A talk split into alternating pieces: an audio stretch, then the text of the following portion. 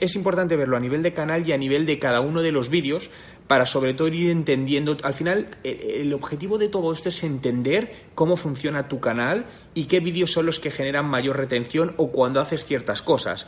Lo importante aquí es ir como haciendo distintas pruebas para ver cómo puedes aumentar esa retención. Fíjate, si nos vamos a Analytics, hay, eh, vamos a ver, en retención de la audiencia, en el menú de retención de la audiencia, y vas a ver los vídeos, te sale justamente abajo, pues eh, los vídeos que puedes organizar, eh, bueno, por área geográfica o más cosas, te, pone el tiempo de visualización, duración media y porcentaje medio reproducido.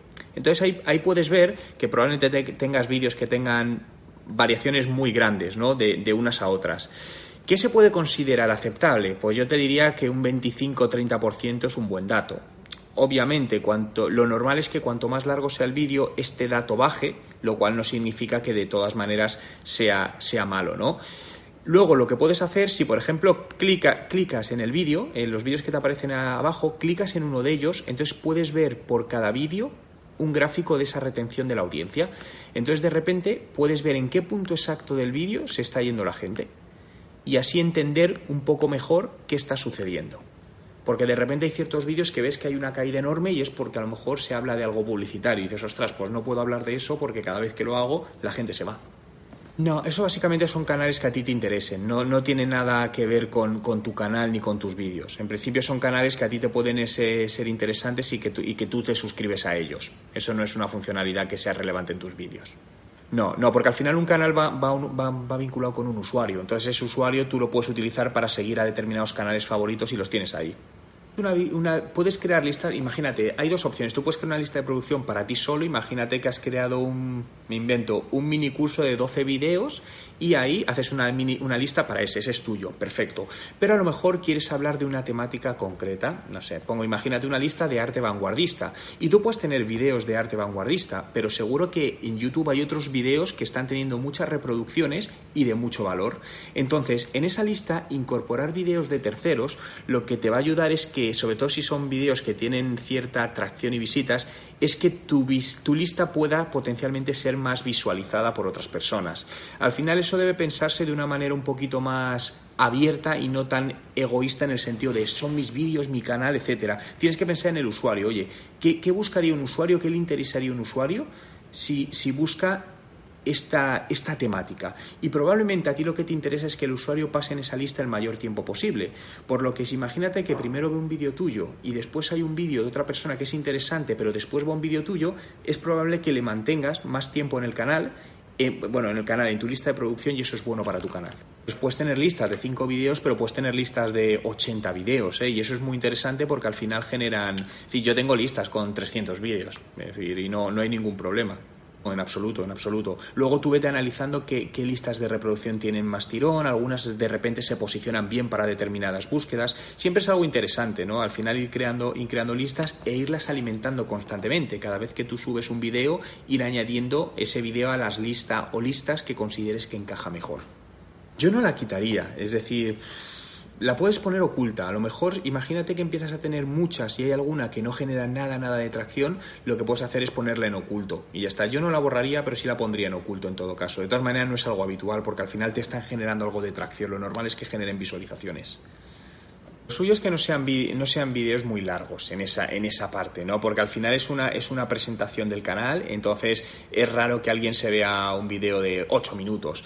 Yo te diría que por debajo de, de 2 minutos, en la medida de lo posible, incluso hay canales que juegan con presentaciones muy breves, vídeos de 30 segundos, muy dinámicos, que lo que buscan es hacer una breve presentación del canal. Entonces, yo eso lo veo como un vídeo, pero hecho a posta para presentar el canal, no que pongas ahí un vídeo de tu canal que dure o de una temática en concreto donde incluso puedes hacer algo un poquito más personal y salir pues tú o tu mujer hablando y contando eso en 50, 60 segundos por qué eh, o qué van a encontrar en este canal y qué les va a aportar ese canal. Eso ayuda a vender. Pues yo suelo poner el último video subido, de tal manera que eso queda actualizado constantemente.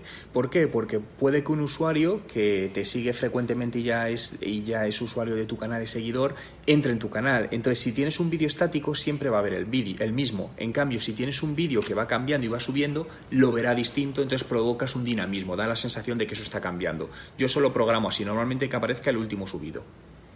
Yo, yo lo suelo usar, he hecho alguna vez alguna encuesta para coger conocimiento. Es decir, por ejemplo, conocimiento lo que tú decías, oye, ¿de qué vídeos le interesan? Y de repente le dices, ¿qué vídeos te interesan? Y le das tres o cuatro opciones y con eso tú puedes ver, vale, a mi comunidad veo que cuando le hablo de esta temática le parece que es más interesante. Entonces, para mí eso es una parte muy interesante para coger, para coger esa, ese conocimiento de tu audiencia.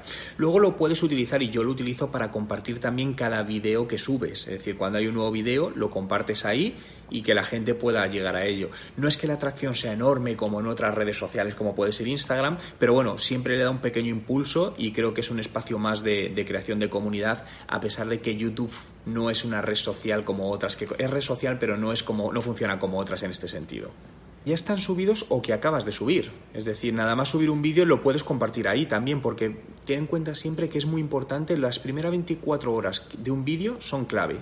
Es decir, entonces, toda la, visualización o la potencia que le puedas dar a un vídeo en esas 24 horas marcará el desarrollo del vídeo en los próximos meses, normalmente.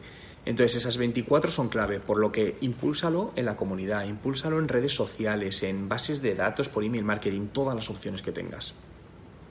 No, realmente no es algo, a ver, eh, que no pasen meses, obviamente, o ocho días, pero no es algo que requiera Nada, yo creo que es aceptable. Es decir, no es una red social como puede ser a lo mejor Twitter que se espera una respuesta más inmediata. ¿no? En este sentido no hay problema y aparte al usuario como se le avisa por email cuando alguien le responde estaría informado. Yo no creo, hombre, en la medida de lo posible, cuanto más rápido mejor. Lo que sí es cierto es que según va creciendo el canal, si empiezas a tener muchos comentarios, es imposible de hecho contestar a todos. Pero bueno, eso no debe ser algo también que te preocupe, incluso si alguien se queja. Es decir, siempre hay gente que, dice, es que, es que no contestas a los comentarios. A ver, la gente también tiene que entender que hay ciertos canales que cuando tienes decenas o cientos de comentarios, tú no puedes responder a todos los comentarios. Es que es obvio. Entonces, bueno, tampoco es algo que creo que deba ser más preocupante. Y porque al final cada red social fomenta su propio vídeo. Es decir, a Facebook no le interesa llevar tráfico a YouTube, eh, ni a LinkedIn le interesa llevar tráfico a YouTube. ¿Cuál es la realidad? Eh, y al final luego tú tienes que basarlo en tus propios datos porque esto puede cambiar. Facebook como plataforma de vídeo no tiene nada que ver con YouTube y, funciona peor. Es decir, normalmente los vídeos en, en, Facebook suelen tener menos tracción y además más corta. En cambio, YouTube genera visualizaciones prácticamente de por vida, ¿no? Pero en la medida de lo posible yo lo que hago es subir el vídeo como nativo y enlazar a YouTube también, de tal manera que, que, lo tienes en LinkedIn o en Facebook como nativo subido, pero el usuario también puede seguirte o puede verlo en YouTube. Poderlo ver poderlo ver en otro momento. Es decir, eh, al final en las redes sociales aparece en un timeline y desaparece. Entonces yo a lo mejor estoy ahora mismo en Facebook, me aparece tu, tu video y yo en ese momento no me viene bien, ver, bien verlo. Sí, puedo guardarlo, etcétera, pero la gente no está tan acostumbrada a esa funcionalidad ahí. En cambio, si tú me dejas un enlace, yo puedo copiar ese enlace y guardármela en unas notas o marcarme el vídeo dentro de YouTube como para ver después. Entonces, esa es un poco de las razones también para darle a la gente, porque el otro al final es un timeline que pasa y si no lo has perdido. Y cuanta más interacción, mejor. Eh, cuanta más interacción, mejor. Es decir, me gusta comentarios y no me gusta. Los no me gusta funcionan. Eh, es difícil entender el algoritmo porque yo cada vez soy más convencido de que no hay un algoritmo como tal y realmente es eso, es decir, lo que hay es un sistema ya de inteligencia artificial muy bastante bastante complejo porque hay ciertos vídeos que tienen una atracción terrible en cuanto a, a calidad y me refiero que tienen un montón de no me gusta y el vídeo funciona súper bien a nivel de visualizaciones pero hay mucha gente que dice que no me gusta, ¿no? Entonces, creo que la clave, si tenemos que resumirlo, es que el vídeo genere algún tipo de engagement, positivo o negativo, porque le gusta porque no le gusta. Es decir, aunque haya mucha gente que comente el vídeo es una mierda, ya, da lo mismo, pero están generando comentarios y están generando disputas. A ver, realmente los, los directos generan poca atracción. Yo no lo, yo no lo he hecho nunca, eh, no, no, lo he hecho, tengo pendiente hacerlo, pero eh, sí analizo muchos canales con gran volumen de seguidores que los hacen y si te das cuenta, no generan muchas visualizaciones en directo, generan visualizaciones posteriores.